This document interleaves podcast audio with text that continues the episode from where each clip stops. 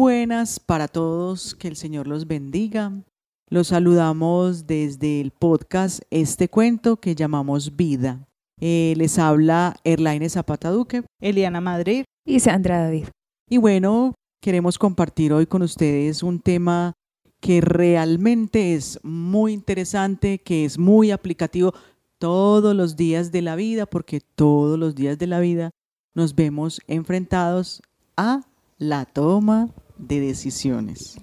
Todos los días, desde que usted se va a parar de su cama y le da al despertador cinco minuticos más, cinco minuticos más. ¿Con ¿Me voy a levantar con el pie izquierdo o con el pie derecho? Y llega tarde a todo lado, despelucado. Por no veces. Sí, después de que ya le dio cinco veces, cinco minutos más al, celular, se da cuenta que debió haberse levantado desde la primera vez que sonó, porque ya va cogido de la tarde. a mí sí me toca literal bañarme eh, sobre todo el cabello, porque si no, para que hubiera llegado en volqueta a las partes. Pues vamos a hablar de toma de decisiones, cómo hacemos para tomar las mejores decisiones, qué es eso de tomar decisiones y por qué uno tiene que tomar decisiones, cuándo nos enfrentamos a tomar decisiones. Aparte de que hay unas decisiones básicas y trascendentales de, todos los días, sí. De, que si como, si no como, si desayuno, si no desayuno, qué voy a desayunar, qué me voy a poner, ¿cierto? Esas son decisiones que, digamos, no son tan trascendentales. Pero digamos que las decisiones más importantes de la vida mm, sí llegan en unos momentos que podríamos decir de cambios y esos cambios suceden por la llamada del trueno o la llamada del cielo. Así lo escuché en, una, en un video de YouTube, una profesional estaba explicando algo sobre la curva del cambio. Bueno, entonces, ¿cuál sería la llamada del trueno, por ejemplo? La llamada del trueno es que tú vas por la vida en un caminito y sucede, hay un acontecimiento que se sale de tu control. Es decir, que pasa sin que tú te lo propongas. Entonces, te echaron del trabajo. Una cosa inesperada que en ese momento te hace parar en el camino y se abren dos, mínimo, mínimo, mínimo dos vías, ¿sí? dos decisiones que tengas que tomar. O sea, Esa llamada del trueno, sí, estás en una Y. Esa llamada del trueno son esos momentos de decisión en la vida que uno dice, la muerte de un ser querido, me dio un cáncer, em, ese tipo de cosas, las que uno no espera.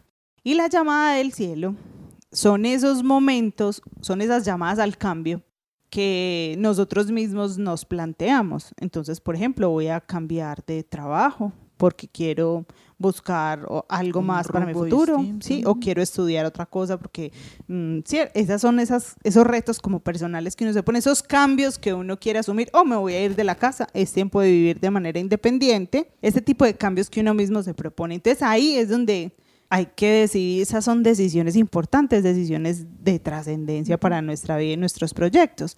Hay que tomar decisiones, estamos en esa encrucijada. Y para tomar buenas decisiones, pues primero no tomar a la ligera.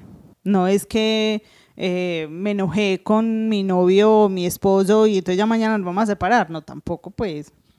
No hay que tomar decisiones a la ligera. Hay que darnos, como diría San Ignacio de Loyola, hay que procurar estar en tiempo de consolación, no en momentos de desolación. Entonces tampoco eh, no se debe acostumbrar tomar decisiones cuando estás enojada. Sí, o en caliente, como decimos. Sí, hay que esperar, hay que estar en un momento de paz y tranquilidad, en un momento de, digamos, de, sí, de paz interior. Porque si estamos en un momento... De objetividad más bien, de, que uno pueda ser completamente objetivo. Totalmente, que no tomes desde las emociones tus decisiones. Sino desde la razón un poco más. Sí, un poco más desde la razón, porque esas son decisiones que se pueden mantener. Recuerden que las emociones, entonces, como fluctúan, hoy estoy feliz, mañana no. Claro, porque si yo tomo la decisión, por ejemplo, estoy, pasó algo con mi, mi esposo, entonces ya yo tomo la decisión en medio de lo caliente entonces, no, ya te, y lo echo en la casa, te largas de aquí, tran, y le saco la ropa para afuera. Y la tira por el balcón. Sí, o se la tira uno por el balcón. Y luego al otro día, ay, ¿por qué hice Yo, ¿por qué hice eso? el remordimiento. Yo pienso que el, esto de, analizarlo desde las circunstancias, desde el trueno y el cielo, que tú lo, lo planteas bien, Mieli, lo que me está moviendo al cambio, ¿cierto? Tener esa claridad, una enfermedad, una situación difícil económica, esto y lo otro ya que es algo que parte desde el interior, que es que hay como un no sé qué podría quedarme tranquilo, podría quedarme aquí, pero no me haría feliz. Entonces entra como uno entre detrás de esa puerta que habrá. Entonces como esa sensación en nuestro interior de que hay que ir más allá y no se calla. Entonces yo creo que tenerlo claro que nos está pasando en el momento y desde ahí mirar qué nos va a mover a, tomar esa decisión, porque sí o sí tenemos que tomar una decisión, o de quedarnos o de irnos, o de asumir de alguna manera la, la realidad de una enfermedad o de una pérdida económica, de alguna relación. Muy bien, Sandrita, porque eso es otra cosa, que a, que a veces creemos que porque es una llamada del trueno y es algo que yo no puedo cambiar, es decir, yo no puedo decidir si me enfermo o si no me enfermo, a menos pues que me cuide, pues ahí bajo, digamos, el riesgo, pero el... Eh, eh, decidir si me enfermo o no, eso llega muchas veces, ¿cierto? Un accidente tal vez. Exacto. Ese tipo de situaciones sobre las que yo no controlo, yo no puedo decidir, pues decidir que ocurran. Sí puedo decidir cómo vivir esa situación. Y ahorita antes de, de arrancar el podcast estábamos hablando de eso. Yo puedo decidir cómo asumo esa situación. Si la asumo, eh, si se me convierte en una trampa o la uso como un trampolín. Es decir, si yo asumo eso como lo peor de mi vida, que es esto tan horrible, no voy a poder salir de aquí, eh, desde ahí me quedo dando vueltas el corcho en el balde. Exactamente, ahí me quedo. O si la voy a usar para, para, entonces me voy a probar mis habilidades, entonces cómo puedo yo emprender si me echaron del trabajo, qué puedo, con quién me voy a asociar, qué recursos voy a poner, a, cómo me voy a movilizar, ¿cierto? Entonces es, yo también decido cómo voy a vivir esa situación que no puedo cambiar. ¿Qué mirada le doy a la situación? ¿Cómo la asumo desde la alegría? o desde el fracaso, desde la tristeza, desde la frustración. Yo también decido. Yo puedo decidir sobre mí. ¿Cómo voy a asumir eso? Siempre podemos decidir. Siempre. Aunque usted crea que no puede, siempre podemos decidir. Sí, porque lo que están diciendo es muy interesante, me parece, porque, por ejemplo, eh, hay muchas decisiones que tienen que ver con un sentimiento de angustia, de dolor. ¿Sí? que generan, inclusive hay, hay situaciones como una pérdida de alguien, de algún ser querido, que le generan a uno mucho dolor, situaciones de mucho dolor. Pero entonces también yo cómo voy a atravesar ese dolor, cómo voy a decidir vivir ese dolor, qué mirada le voy a dar a ese dolor, si me va a servir como trampa, como decía Eli, o como trampolín, si me va a quedar ahí viviendo en el dolor y me va a pasar a vivir al dolor, o voy a utilizar esa situación como trampolín y me va a impulsar para salir más rápido y hacerle el duelo a lo que le tengo que hacer el duelo. Pero ser conscientes de, de que me está moviendo en el interior, porque yo creo que sí, si tenemos esa claridad, hay más luz en una toma de decisión. Si a mí me está moviendo que tengo miedo a quedarme sola, entonces por eso voy a tomar la decisión de salir con cualquier persona. Si a mí me está moviendo que tengo miedo a, qué van a decir de mí, eh, si me voy de tal empleo, si renuncio, si me está moviendo el, el que dirán, eh, un montón de realidades que la verdad no causan vida en mí, sino más bien como angustia. Entonces ahí es donde la toma de decisión no va a traer algo bueno para mí, sino que más bien me va, me va a llevar un camino lleno de peligros porque mis expectativas van a estar basadas desde mis miedos. Ese es el primer, digamos como, como lo primero que hay que hacer al momento de usted encontrarse en esa Y para empezar a tomar decisiones, es, el, es discernir, y es lo que tú estás diciendo, Sandrita, es empezar a, a mover el, el sedazo, porque eso es cernir, mover el sedazo y que caigan abajo las partículas más pequeñitas y que vaya quedando arriba lo grande. Es como empezar a, a, separar, a mirar entonces desde dónde estoy tomando esa decisión, desde el miedo, desde el amor, desde qué intereses personales, desde dónde estoy tomando la decisión. Y yo creo que respecto al discernimiento, Erlaine nos puede ilustrar un poco más. Eh, digamos que lo ha trabajado mucho. Sí yo lo he trabajado más pues como desde la parte cristiana, digámoslo así. Y una cuestión que están diciendo ahí es, yo creo que hay una, hay una cosa muy importante a la hora de la toma de decisiones que, que las dos están confluyendo hacia lo mismo y es no desesperarme, no tomar la decisión en medio del desespero o porque la tengo que tomar ya o porque no, tómese su tiempo, ¿cierto? Que creo que también de pronto más adelante vamos a hablar de eso. Sí, el discernimiento tiene mucho que ver con mirar lo que muestra el Señor y eso es claro desde los mandamientos. Eso te va a dar luz, eso te va a dar luz. Si yo estoy dentro de los lineamientos que propone Dios, ¿sí? o si es algo que requiere que yo desobedezca los principios de Dios. Si es algo que requiere que yo desobedezca los principios de Dios, borre, cancele, tache. Eso no se hace. Eso no se hace. Si es algo que va en contra del mandamiento, no. Eso, ah, ah. Pao, pao, no. bueno, y el tema entonces, ¿cómo sabemos qué es lo que Dios quiere para mí cuando voy a tomar una decisión? Bueno, primero hay que orar y estar atento a lo que el Señor me va a mostrar. A ver, cuando yo entro en oración a, a pedirle algo puntual al Señor, voy a poner un ejemplo. Esta persona a mí me conviene, esta persona es la persona que tú me mandaste como, como mi pareja. Entonces yo no me puedo desesperar a que me tiene que contestar hoy mismo, para hoy mismo. No. El Señor se toma su tiempo. La N, pero es que hay unos que ya tenemos como 70 años y nos queremos casar. de todos modos, no se desespere. Porque el desespero lo lleva a uno a equivocarse. Claro, si ya espero tanto, pues que... Si, ya, si, ya he esperado 20 años, esperé, ¿qué? Un mes por lo menos. Pues, pues el Señor tampoco la pone a esperar mucho. ¿Cierto? Ore y esté atento porque el Señor le va a hablar. Y el Señor le habla a uno de muchas maneras. Le habla a uno a través de una persona, le habla a uno a través de su palabra, le habla a uno a través de una homilía, le habla a uno a través de la naturaleza. Pasa justo uno por la valla y dice justo lo que uno necesita. ¿A usted no les ha pasado? Sí. Uno pasa y lee la valla y yo.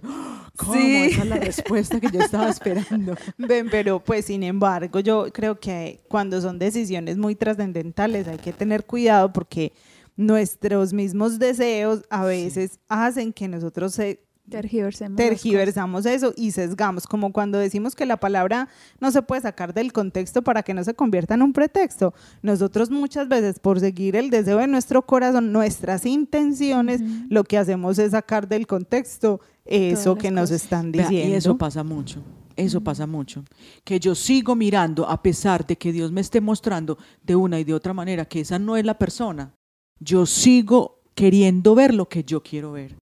Entonces también yo tengo que tener en cuenta mi mirada, que mi mirada sea clara, sea transparente y que yo sea capaz de ver lo que el Señor me está mostrando, porque Él empieza a mostrárselo a uno varias veces, varias veces. Y más si la persona no le conviene a uno, se le empieza a mostrar a uno reiterativamente, reiterativamente. ¿sí? Aunque conocemos muchos casos de personas que siguen y el Señor les muestra y siguen y siguen y es que uno ve que ya es lo que tú estás diciendo, Eli, la voluntad de ellas. Ahí es como una cuerda tan, tan delgadita. Es muy complejo. Porque es que... Es sutil. Porque es eso, es sutil. o sea, es que Dios es súper sutil. Y mientras nosotros que vamos también creando nuestro propio Dios, porque a nuestros deseos le ponemos el nombre de Dios. Entonces eso después sacarlo de ahí es muy difícil, es que es la voluntad de Dios. Y también pensando como que puede suceder en alguna circunstancia de esa toma de decisiones, que uno experimente como un silencio de Dios, como un, una espera, pero es que a veces el silencio también es una respuesta. Sí, es que el silencio es una respuesta, pero hay veces uno tarda como en comprender. Por eh, ejemplo, ante el discernimiento de una pareja, si el Señor está en silencio, uno mirar también, porque es que el Señor le habla a uno al corazón y el Señor le pone a uno el corazón. Y si sigue habiendo esa duda, uh-uh, por ahí no es, por ahí no es. Eh, él decía algo también muy interesante y es busque ayuda buscar una persona, no, que si esto es mío de Dios es real. Busque, sí, y eso es lo que primero le pasa a uno, que yo no tengo esa claridad. Pero busque una ayuda, no de una persona que le quiera decir lo que usted quiere escuchar. Ah, sí, porque es que, ay, no es que somos expertos en hacer lo que nos da la si no me dice lo que yo estaba esperando, entonces no me gustó. Entonces no me sirve. Sí, sí. No, no, mejor busco, sí, así pasa. mejor busco otra que, que sí, que, me, que búsquese una persona que le diga la verdad, que le diga lo que realmente puede estar sucediendo o que le ayude a discernir la oración que usted está haciendo. Puede ser un consejero espiritual, un sacerdote, que son personas muy objetivas y que le van a ayudar a saber esperar, escuchar la respuesta que Dios tiene para, para decirles. Eso más o menos es eh, lo que haría pues uno como de parte de lo que tiene que ver con Dios. Y lo último pues que yo recomendaría también sería pregúntese eh, qué haría Jesús en su lugar, en esta, ante esa situación. ¿Qué haría Jesús aquí? A ver, ¿qué haría Jesús? Para hacerse esa pregunta, nosotros necesitamos conocer mucho al maestro. Tener una relación con él. Sí, necesitamos tener una relación con él y saber realmente cómo actuaría él. Eh, a través de, de, bueno, qué piensa el Señor del dinero, qué piensa el Señor del matrimonio, qué piensa el Señor de, de los hijos, qué piensa el Señor de, de cada cosa, eh, especialmente en eso en lo que usted necesita tomar esas decisiones, qué, qué dice el Señor del servicio. Y Pero es necesario conocerlo. Sabes que estás diciendo algo muy interesante. También entender que el Señor me puede tener una respuesta completamente contraria a lo que yo estoy esperando. Porque yo puedo querer casarme, pero la respuesta del Señor puede ser, no, te llamé a que estuvieras eh, en soltera, Sí, Sí. célibe, sí. a conservarte así para algo para algo y aceptar eso, porque es que nosotros vivimos en una sociedad que a toda costa, entonces un yo tengo que tener pareja. No, dejemos esos estigmas, esos esquemas que nos, nos formamos y que entonces ahí queremos meter a Raimundo y a todo el mundo. No, hay gente que es llamada para la soltería. Ese es otro tema que, que necesitamos tratar en estos podcasts, chicas. Pues lo Sí. que a mí me gustaría mucho que, Sí. que tuviéramos una conversación bien interesante sobre ese tema de la soledad y cómo la asumimos y cuál es el problema en estar solo. Se los prometemos en otro momento. Así es. Entonces, como redondeando bien este, este primer momento de, de discernir frente a, a lo que tú nos propones de los mandamientos, de verlo desde Dios, entonces es mi relación conmigo misma, con el otro, si esa toma de decisiones va a afectar también eh, otras circunstancias y mi relación con Dios, que desde ahí partan muchas de nuestras tomas de decisiones. Así es. Sí, otro de los puntos para la toma de decisiones es em, que esa decisión no vaya en contra de mi escala de valores, que esa decisión que yo voy a tomar pues me traiga paz, le traiga paz a mi corazón, que no vaya en contra de mis principios, ¿sí? Porque, porque si no, como dijo Erlaine ahorita, borre, tache, elimine, controla al suprimir, eso no se, eso no es, porque si Pero saber contra- mirar que es muy diferente la paz al confort. Así. Porque puede que, que haya paz en mi corazón y me toque arriesgar un montón de cosas, pero yo siento que, es que ya desde la forma de analizarlo y de discernirlo desde Dios es por aquí. Pero el estado de confort trae muchísimo dolor también. Sí. Es que son dos cosas distintas, perfectamente como tú le dices. El desacomode, el desacomode, no necesariamente la paz que nosotros hablamos es falta de movimiento, Mm. como la paz de la tumba, como decimos Descanse algunas veces, descansa en paz, ¿cierto? No, no. Ya es mucha paz. Demasiada paz para mi gusto. Se hizo lo que se pudo. Nosotros, o al menos eh, yo a veces suelo decir esta frase mm, que, desde nuestra espiritualidad y desde, mm, desde que nosotros nos hemos conocido, pues esto que cuando a veces le estamos pidiendo al Señor algo y Él nos contesta y resulta que a veces se llega con un montón de cosas más de la cuenta que uno le estaba pidiendo. Entonces yo recuerdo la frase esta de que Dios te concede la paz, pero no te deja en paz. Y es así, es asumir.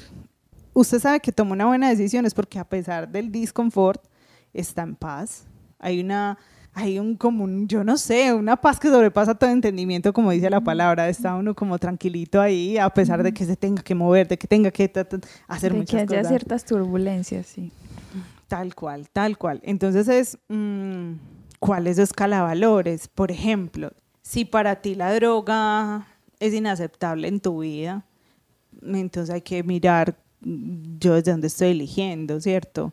Pues, ¿por qué estoy permitiendo que esas personas, si yo, si el maltrato es una cosa que no es tolerable en ninguna parte, ¿por qué estoy permitiendo o por qué estoy tomando unas decisiones que me llevan a, a unas situaciones de maltrato? ¿Para qué estoy decidiendo desde ahí? Más que el por qué, es para qué estoy decidiendo por esas situaciones que van en contravía de lo que, de lo que yo considero valioso, de lo que yo considero mm, como ese fin último, esa dignidad. Nunca esas decisiones, si esas decisiones atentan contra la dignidad de la persona, el ser humano, de otros, nunca serán aceptables, nunca serán positivas. Y eso no te va a traer paz a la final.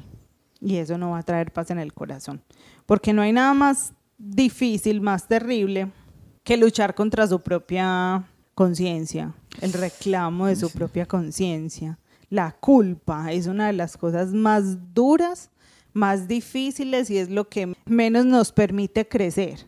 Cuando tomo esas decisiones que van en contravía de mi conciencia, mm, está, yo le digo el Pepe Grillo, que está todo el tiempo diciendo, pero es que, pero es que, y si yo hubiera, y si, cierto, el tema de la culpa es muy complejo. Entonces no nos metamos ahí, tome decisiones desde, desde sus principios, no vaya en contra de lo que usted es, no vaya en contra de lo que usted vive, no vaya en contra de, si usted es una persona de paz, si usted es una persona de diálogo, no tome decisiones que lo lleven eh, por otro lado. Porque eso sería, Eli, como traicionarse uno mismo. Total.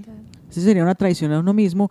Y cuando uno se traiciona a uno mismo, luego uno se convierte en un juez muy duro de uno mismo. Y sabes que, Erlaine, que esa decisión tampoco es capaz de sostenerla. Como yo falté a mis principios, no valoro esa decisión que tomé.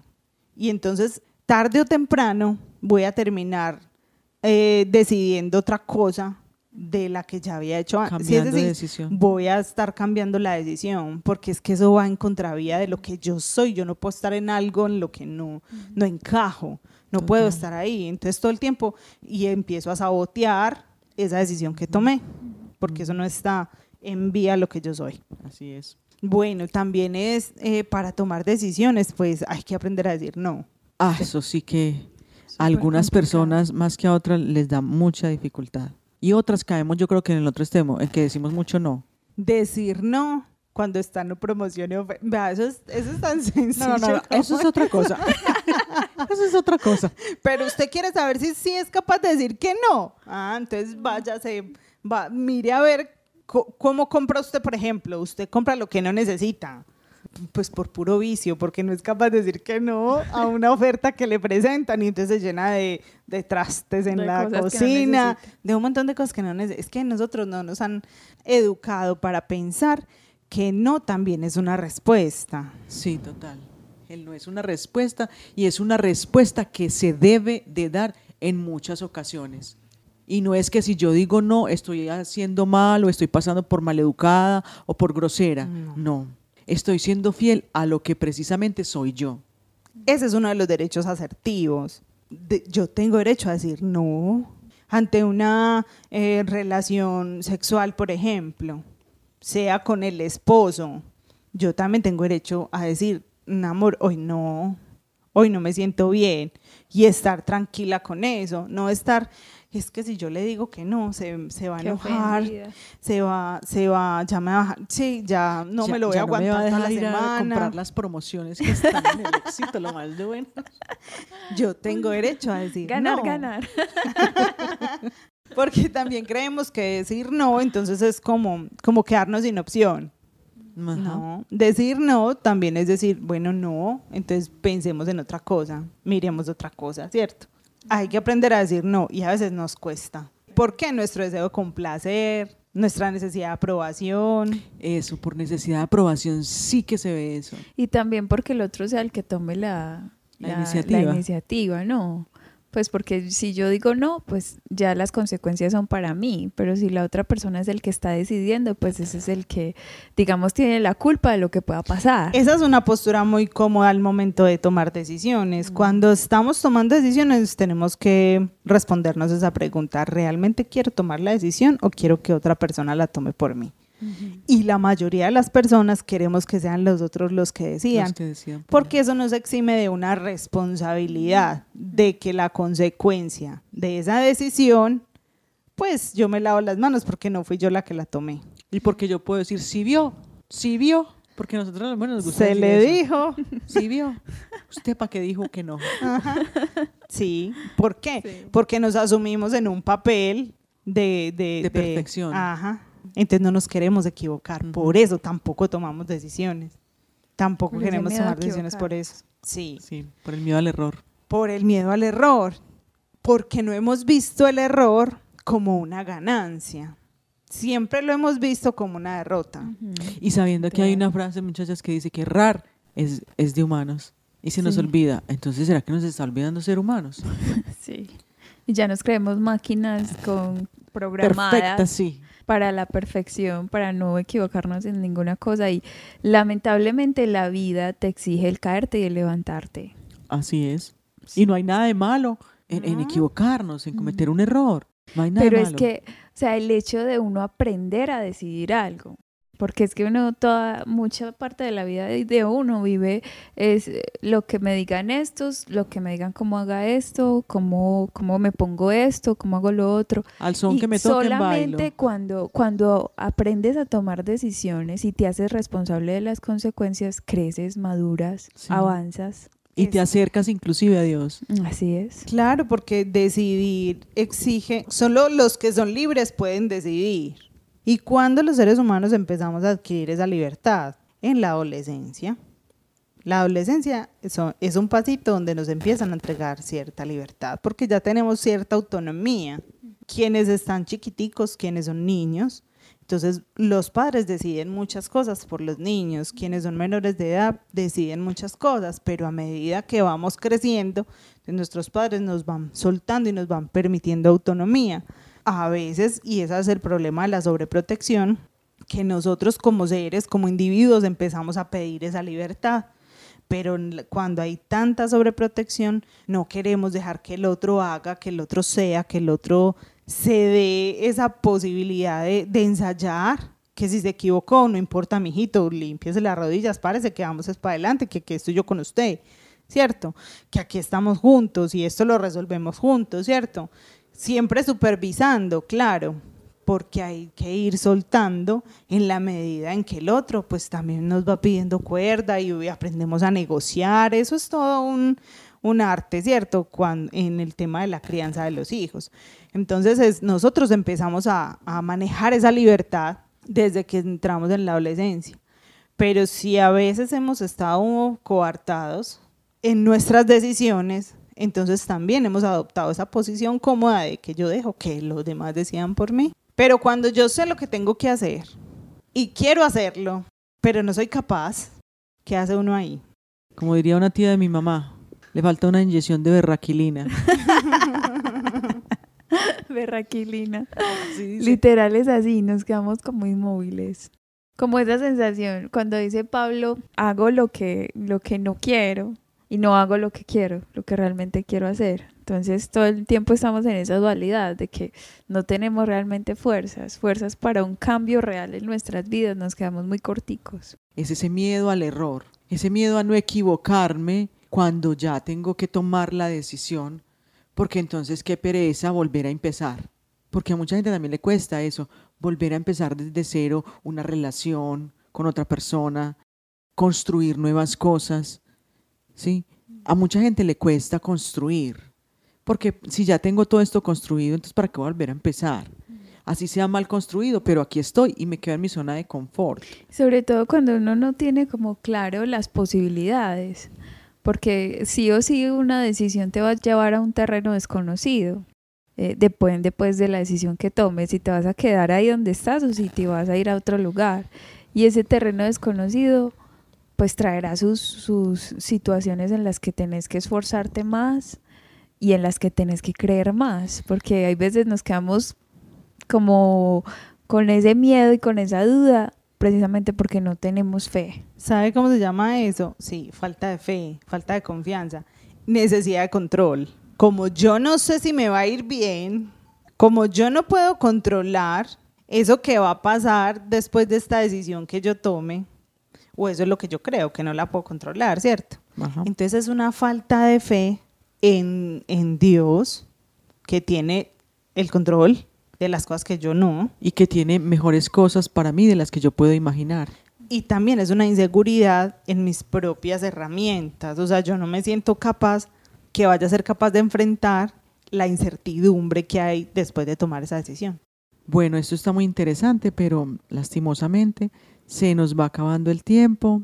Seguramente en otros episodios retomaremos muchas de las cosas que hablamos aquí, como del discernimiento, el error, ¿sí? saber afrontar el error, la culpa. Quedan, quedan temas muy interesantes que merecen otros episodios del podcast, pero bueno, esperamos que, que estas cuestiones que hablamos hoy en este podcast les sirvan para aprender a tomar decisiones.